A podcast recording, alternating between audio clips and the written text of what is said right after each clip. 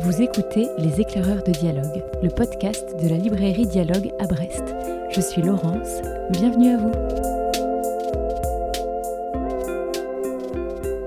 C'est l'un des mots de la langue française qui a le plus de synonymes dans le langage courant. Et pourtant, c'est bien souvent un sujet tabou dans notre société, dans la vie publique, mais aussi dans la sphère privée notre invité du jour a pris le sujet de l'argent à bras le corps en l'étudiant sous le prisme des inégalités hommes-femmes. Dans son ouvrage Le couple et l'argent, en partant du constat que les hommes sont plus riches que les femmes, Titu Lecoq montre que cela commence dès l'enfance et que le couple accentue encore les inégalités. Au fil de son enquête, elle démonte les mécanismes qui font que l'argent n'est pas neutre et propose des solutions concrètes pour tout changer. Elle nous en parle au fil d'un entretien où il sera question, entre autres, de son parcours, du féminisme, d'Honoré de Balzac et de quelques propositions de réforme. Et à l'issue de ce dialogue, nos libraires du rayon sciences humaines nous livreront quelques suggestions de lecture complémentaires. Les éclaireurs de dialogue, c'est parti!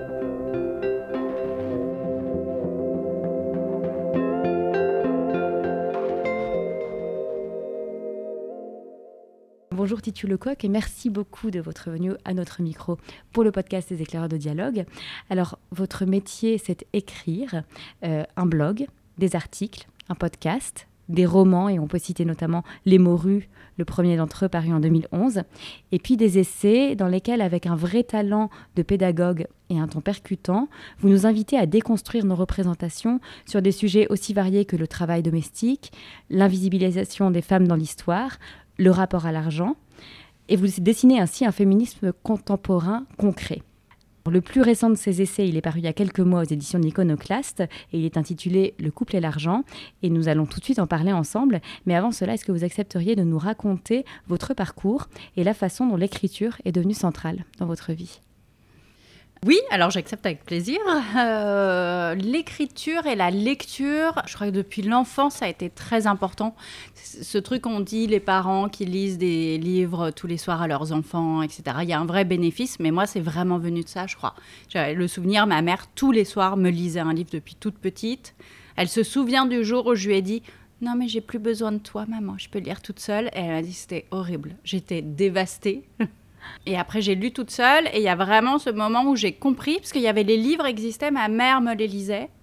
Et au moment où j'ai compris qu'il y avait des gens qui les écrivaient. Et en fait, c'était un travail. Et que des gens même, ils gagnaient leur vie comme ça.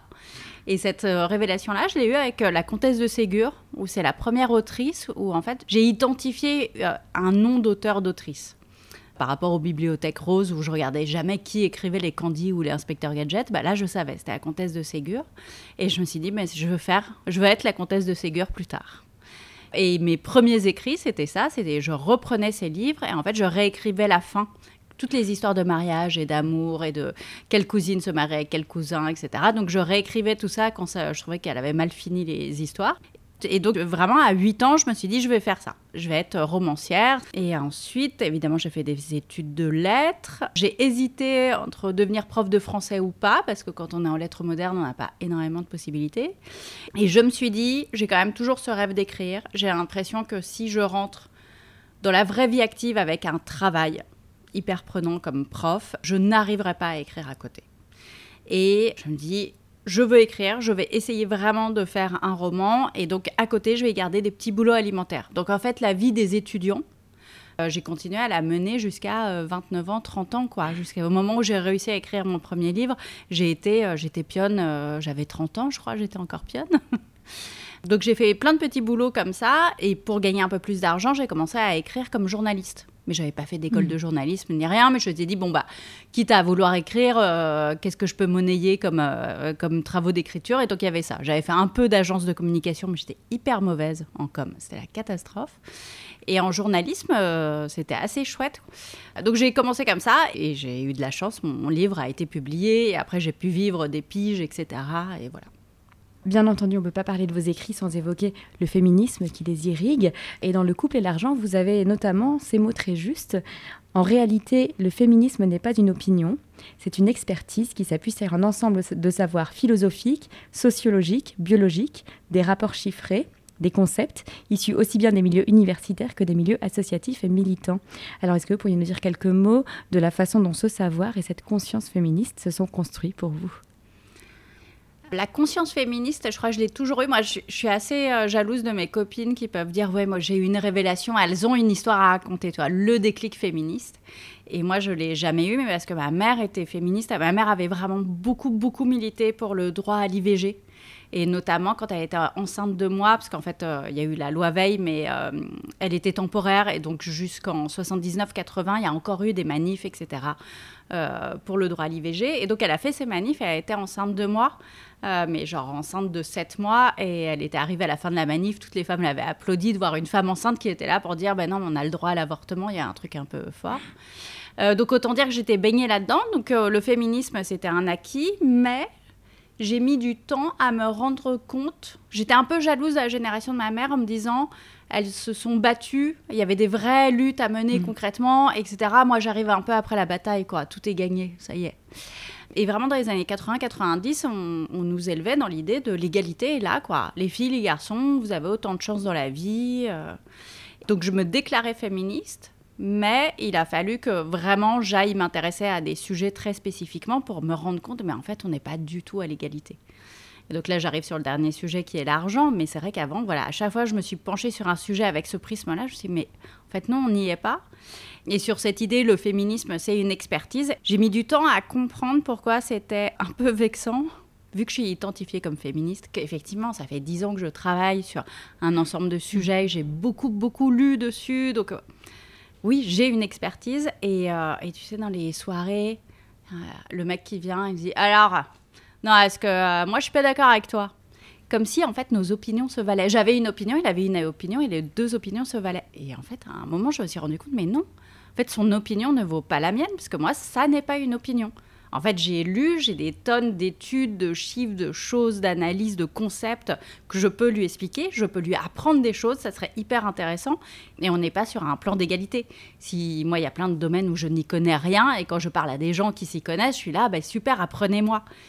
Et, mais sur ces sujets d'égalité femmes-hommes, c'est assez rare qu'on vienne me voir, des hommes, pour me dire Ah, mais apprenez-moi, ça m'intéresse vachement, euh, et qui me posent des questions. En général, ils arrivent et disent Alors, et souvent dans les rencontres en librairie, ils commencent par C'est pas vraiment une question, mais plutôt une remarque.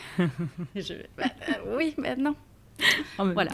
Alors, dans le couple et l'argent, pour la première fois, vous vous intéressez à la question de l'argent et des inégalités financières.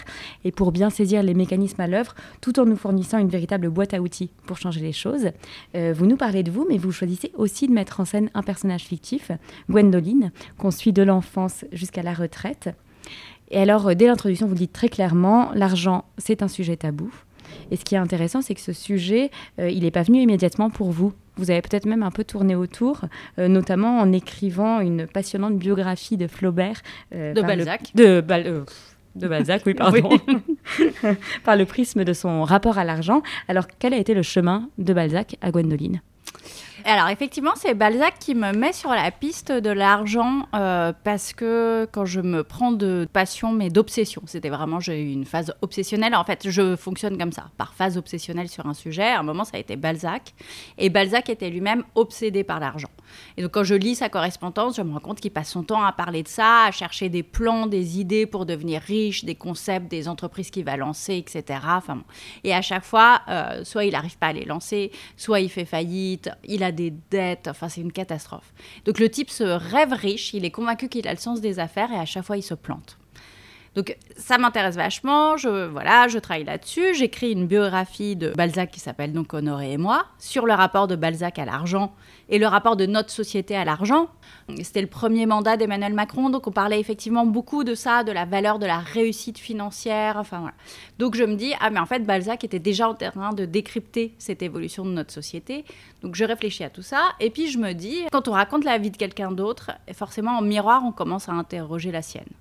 Et puis en plus, Balzac, c'est un auteur, je suis une autrice, je dis ah ouais, lui, il négociait comme ça ses contrats d'édition, mais en fait, moi, j'ai jamais négocié mes contrats, mais en fait, je sais pas combien gagnent les autres auteurs dans la maison d'édition, enfin Et donc, c'est à ce moment-là que j'ai pris une agente pour négocier mes contrats. Et j'ai commencé à interroger mon rapport à l'argent et me dire je ne sais pas négocier un contrat parce que je suis mal à l'aise. Et au départ, je me disais, je suis mal à l'aise, c'est une question d'ordre de classe sociale, genre d'une petite classe sociale où on ne se sent pas bien et pas légitime à parler d'argent. Et après, je me dis, mais non, il y a aussi ce truc de, on m'a toujours dit, t'es une fille, t'es nulle en maths. C'est aussi un truc un mm. peu féminin. Et donc là, j'ai commencé à raccrocher les wagons et à me dire, en fait, dans mon couple, comment on gère l'argent, qui paye quoi, qui s'occupe de quoi? Mais... Et là, un univers, un boulevard s'est ouvert à moi. Je me suis dit, mais tous ces sujets que je n'ai jamais abordés mais même avec mes amis. Et donc, je suis retrouvée à demander à mes amis, mais en fait, euh, vous faites comment En fait, qui paye les courses? Et, Ah bon, vous avez un compte commun, mais vous l'avez ouvert à quel moment? Etc. Enfin bon. Et donc, voilà, j'ai découvert tout un, truc. Et après, il y avait à la fois, c'est ça qui m'intéresse, c'est de faire le lien entre ma petite vie à moi et des gens autour de moi, etc. Et ce que je vois, la manière dont les gens se débrouillent dans la vie quotidienne et des travaux de recherche, quoi. Et donc, je suis allée lire des travaux de recherche, euh, beaucoup notamment de travaux de euh, statisticiennes. Euh, et donc, j'ai lu des rapports complètement improbables que personne ne lit. Et j'ai, OK, donc en fait, ce qu'on vit dans nos dans la vie quotidienne de je, le fait que je paye les courses, eh ben, il se trouve qu'il y a des sociologues qui ont étudié ça et c'est hyper intéressant et ça dit plein de choses. Et donc voilà, c'est comme ça que j'arrive à ce sujet. L'un des premiers constats du livre, c'est un chiffre qui pointe à lui seul l'ampleur du sujet. Euh, en France, entre 1998 et 2015, alors qu'on pourrait imaginer que les inégalités économiques euh, sont de moins en moins importantes, euh, l'écart de patrimoine entre les femmes et les hommes est passé de 9 à 16 donc presque doublé. Et pourtant, on en entend très peu parler, comme s'il s'agissait d'un impensé de notre société. comment est-ce qu'on peut l'expliquer? Alors de plein de manières, mais déjà, une de mes grandes découvertes, ça a été de me dire, on a vraiment en France un problème d'éducation financière. On est nul sur ces sujets-là. L'école ne nous apprend à peu près rien sur ces sujets. Et donc, il faut déjà se dire, OK, l'écart de patrimoine, c'est pas l'écart de revenus entre les femmes et les hommes. Et le patrimoine, en fait, c'est pour ça que Thomas Piketty est devenu célèbre. C'est parce que il a démontré, il y a eu une croyance, à un moment, on s'est dit, euh, dans les années 70-80, avec la société de salariat, où tout le monde aura un salaire, on va avoir une espèce de forme d'égalité économique qui va se mettre en place. Il y aura moins d'écart entre les riches et les pauvres, parce que tout le monde aura un salaire. Et Piketty, en travaillant sur le sujet, s'est rendu compte qu'en fait, le salaire, c'était rien, et ce qui compte, c'est le patrimoine. Donc les inégalités économiques s'accroissent alors lui, il étudie entre les riches et les pauvres parce que ceux qui ont ont de plus en plus. Donc le patrimoine, c'est euh, pas ce que vous avez sur votre fiche de salaire, c'est les richesses que vous possédez pour de vrai. Donc ça peut être de l'épargne, un livret A, des actions à la bourse, un appartement, une terre, enfin tout ce qui a de la valeur. Et cet écart-là, donc là, premier chiffre, je me dis, mais pourquoi c'est en train de s'aggraver entre les femmes et les hommes? Et donc il y a un ensemble de mécanismes, c'est ça qui est intéressant, qui sont à la fois des mécanismes alors je ne vais pas rentrer dans le détail, mais lié à l'État, lié au système des impôts, etc. Enfin bon. Et quand j'ai écrit le livre, je m'étais dit, je suis féministe, mais en même temps, si euh, demain Emmanuel Macron m'appelle pour me demander les trois réformes qu'il faut qu'il adopte, euh, en fait, je les avais pas, quoi. Enfin, mmh, abolir le mmh, mmh. patriarcat, mais c'était un peu vague. Et là, par exemple, sur l'impôt, je sais ce que serait une réforme féministe de l'impôt. C'est ce que j'essaye d'expliquer dans le livre. Donc, je voulais à la fois avoir des propositions politiques très concrètes de qu'est-ce qu'il faut changer voilà, dans notre système actuel, et aussi être au niveau individuel que euh, les femmes, les hommes puissent se dire en finissant le livre, demain, qu'est-ce que je peux changer effectivement pour avoir une répartition plus juste dans mon couple et pour mieux me protéger euh, économiquement. Et donc en fait, cet écart de patrimoine, il y a à la fois euh, l'impôt et tout un système étatique, et en même temps des décisions que les couples prennent sans même s'en rendre compte, ces décisions, c'est pas seulement qu'elles appauvrissent les femmes, c'est qu'elles creusent les inégalités. Et très souvent, en fait, dans la trois quarts euh, des couples euh, hétérosexuels, les femmes gagnent moins que leurs conjoints, ça on le sait tous. Mais alors, moi, ce qui m'a étonné, c'est qu'elles gagnent beaucoup moins.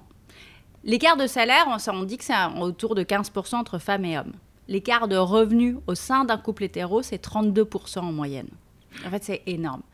Et là, parce qu'il y en a une qui, avec son salaire, va se retrouver à... Euh, en général, le petit salaire prend en charge les petites dépenses, donc les courses, les pots de yaourt, etc. Et le gros salaire va se dire, bah écoute, moi je gagne plus, donc je vais payer les trucs qui coûtent plus cher. Mais ce qui coûte plus cher, c'est la voiture, c'est l'appart, etc. Et c'est ce qui fait du patrimoine. Et là, en fait, il y a une répartition. C'est dans ce qu'on nous apprend pas, c'est que toutes les dépenses se valent pas. Il y a des dépenses mmh. qui valent quelque chose et des dépenses qui valent rien. Et en fait, euh, la plupart d'entre nous, on répartit mal ses dépenses. Et donc, ça appauvrit euh, celle qui n'a déjà pas beaucoup.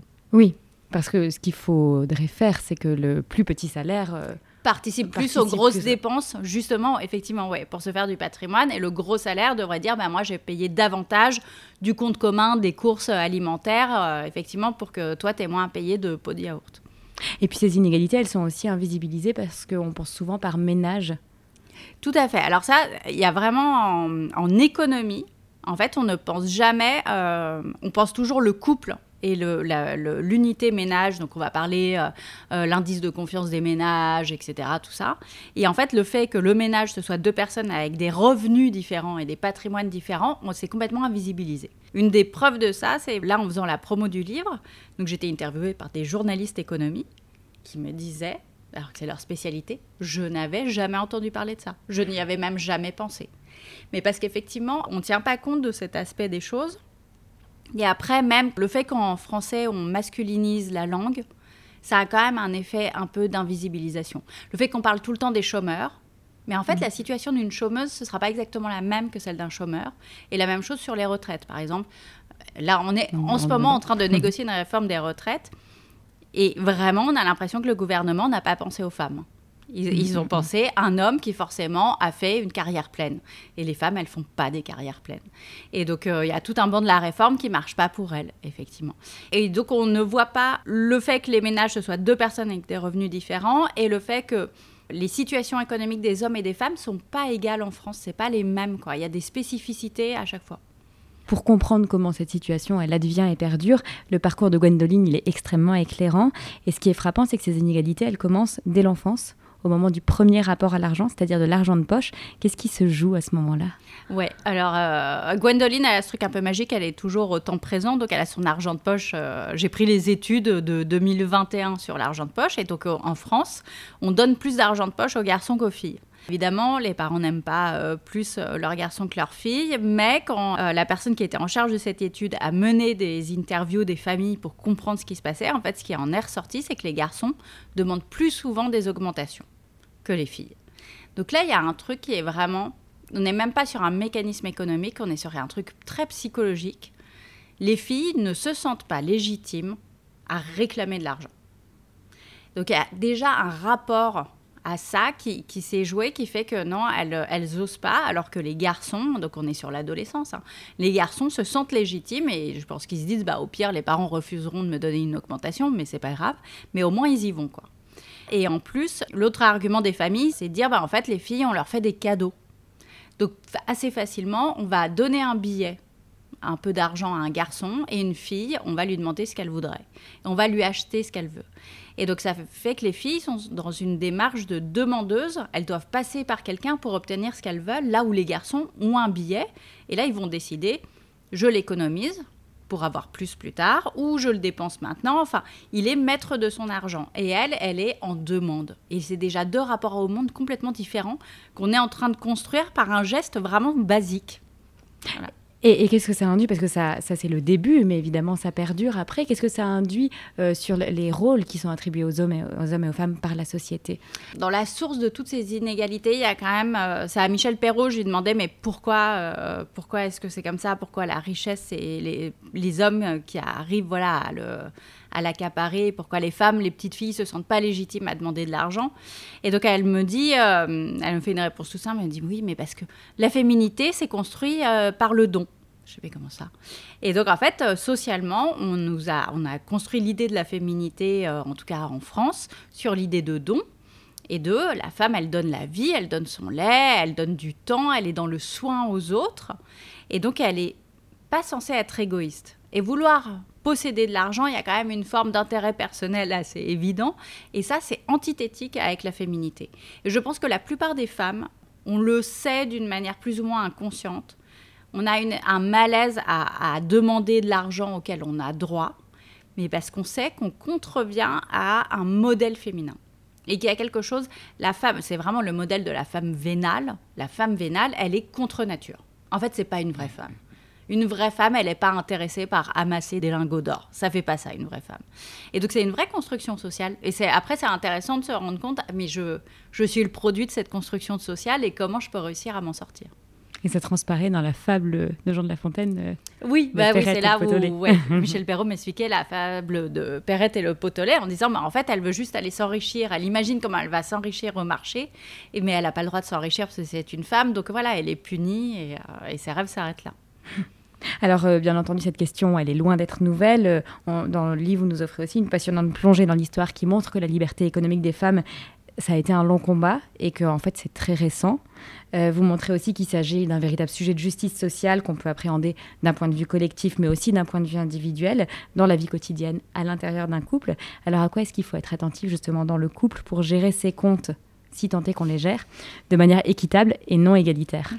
Dans les conseils que je donne, en fait, le premier, c'est de se dire euh, l'argent, c'est pas un sujet euh, simple et neutre. Ça devrait l'être, hein, parce que c'est juste des chiffres, donc ça devrait pas être plus compliqué que ça. Et en fait, c'est très compliqué pour tout le monde. Et donc, dans un couple, quand on veut aborder ce sujet-là, en fait, il faut comprendre que pour l'autre, c'est peut-être un sujet très douloureux. Je crois qu'il y a un peu un truc de thérapie euh, psy, de se dire, ok, en fait, c'est quoi ton rapport à l'argent? Avant de faire les comptes, et mais quel est ton rapport à l'argent? Mais pourquoi? Moi, je sais que j'avais jamais posé la question à mon compagnon, ça m'était pas venu à l'idée.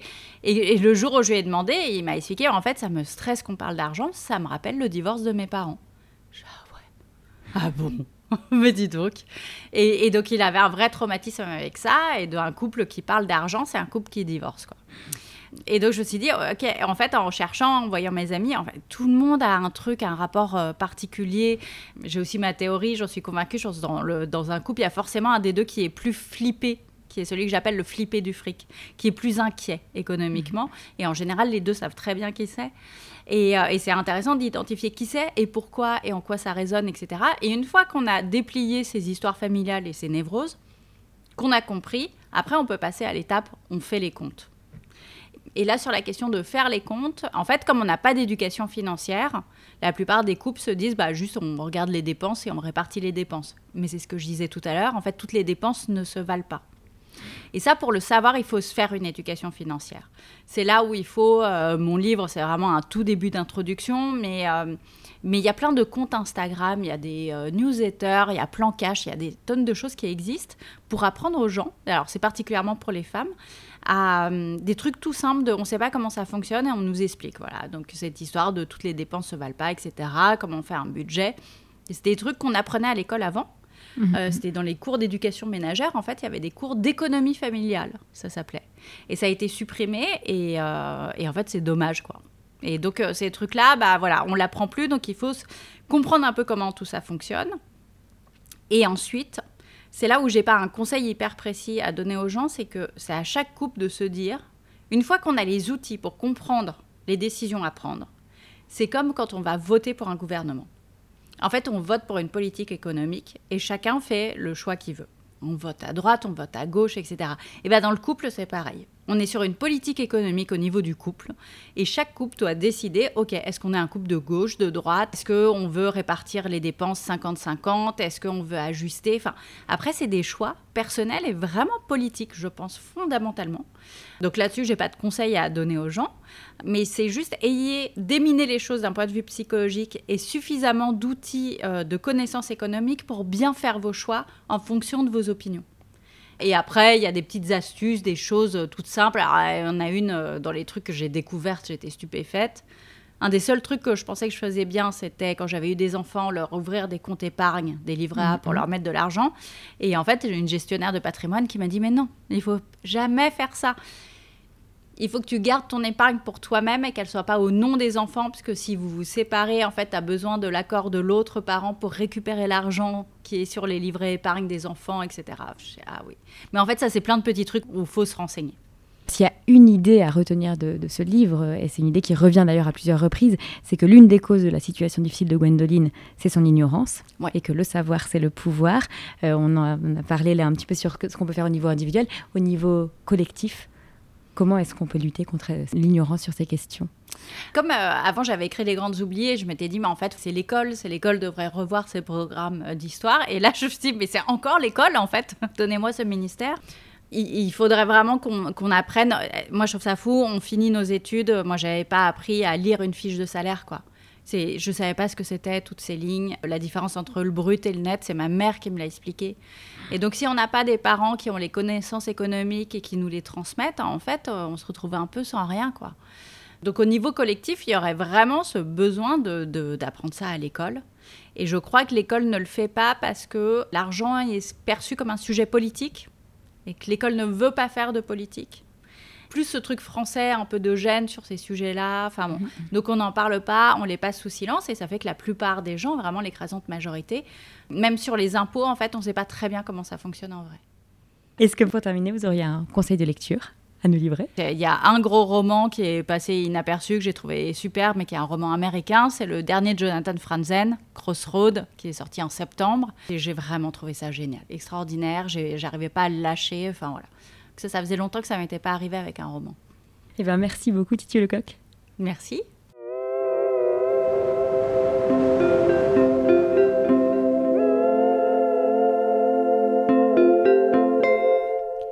Il est temps de retrouver Romain, Michael et Marion. Tous trois libraires au rayon sciences humaines, ils nous parlent de quelques ouvrages pour en savoir plus sur la question des inégalités financières entre hommes et femmes. Romain nous présente tout de suite Le genre du capital, un essai paru aux éditions La Découverte. Le genre du capital, c'est le fruit de, donc, de 20 ans de travail de, Céline Bessière et Sybille Golac. Ce sont deux sociologues spécialistes euh, de la famille, euh, du droit et également de la transmission. Euh, il y a énormément de livres sur les inégalités économiques, c'est un objet d'étude depuis longtemps, mais il y a peu d'ouvrages qui abordent sous l'angle du genre. Donc à travers des, entretiens et euh, énormément de données chiffrées, elles vont démontrer qu'en se situant euh, sous l'angle familial, les inégalités existent euh, toujours entre hommes et femmes, et notamment sur l'accumulation du capital. Le droit a, voulu estomper ces disparités, mais par de multiples exemples, en fait, elles vont nous montrer comment, même de nos jours, la loi continue à désavantager les femmes, notamment en matière de, de divorce. Voilà, c'est un ouvrage fouillé, sérieux, et qui permet une, bah, une nécessaire mise en lumière de, de, ce problème. Et pour la petite info, il y a une adaptation en BD qui doit sortir en mai chez Delcourt. Écoutons à présent Michael qui a choisi de nous parler du coût de la virilité, un livre qui vient de paraître au livre de poche. L'étude du genre au travers du prisme économique porte principalement sur les inégalités salariales. Auteur d'une thèse d'histoire sur les femmes dans l'artisanat et le commerce, la chercheuse et historienne Lucie Pétavin a de son côté calculé le coût de la virilité pour la justice, l'État et la société française. Quel est le coût en France des conséquences de la virilité érigée en idéologie culturelle dominante? Elle s'interroge sur les raisons de cette surreprésentation des hommes comme principaux auteurs de violences et des comportements à risque et elle tente même, par une étude, d'estimer les conséquences financières de l'ensemble de ces préjudices pour l'État et donc pour chaque citoyenne et chaque citoyen. Elle a ainsi démontré que les hommes sont responsables de la grande majorité des violences infligées dans la société. Et bien sûr, cela a un coût qui est supporté par toutes et par tous. Notamment dans le budget de la justice, évidemment, et aussi de la sécurité et de la santé. Elle a même été jusqu'à évaluer l'économie que ça représenterait si chaque homme se comportait comme une femme. 95 milliards d'euros chaque année. Cette somme permettrait de doubler le budget consacré à la sécurité et à l'éducation ou de réduire à zéro le déficit public de l'État. Un pognon de dingue, comme dirait notre cher président. Pour terminer, Marion nous dit quelques mots de l'essai intitulé Le prix à payer et publié aux éditions Les liens qui libèrent. En lecture complémentaire euh, du livre de Titu Lecoq ou de ce proposé par mes deux collègues, je voulais vous présenter le livre de la journaliste euh, Lucie Quillet qui s'intitule Le prix à payer. C'est un livre qui est sorti en poche euh, en septembre dernier et qui va alterner en fait des études sociologiques et des témoignages pour tenter d'expliquer pourquoi et comment l'inégalité économique s'insinue dans le couple hétérosexuel. Et le constat est vraiment sans appel, c'est la société elle-même qui produit ce déséquilibre en favorisant, involontairement ou non, les hommes au détriment des femmes. Le livre est très facile d'accès, très simple à lire, sans jugement ni colère, et il est illustré par beaucoup d'exemples qui rend vraiment la, lecture euh, très très agréable.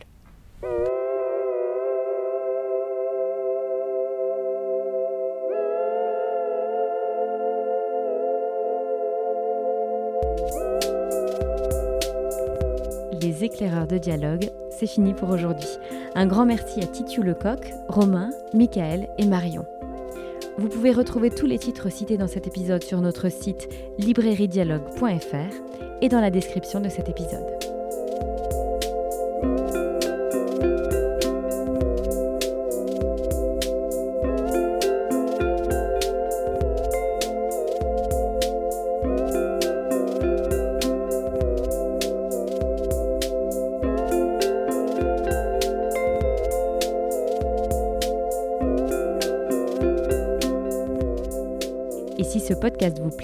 N'hésitez pas à le noter, à le commenter et surtout à en parler autour de vous. De mon côté, il me tarde déjà de vous retrouver pour de nouvelles découvertes. À très vite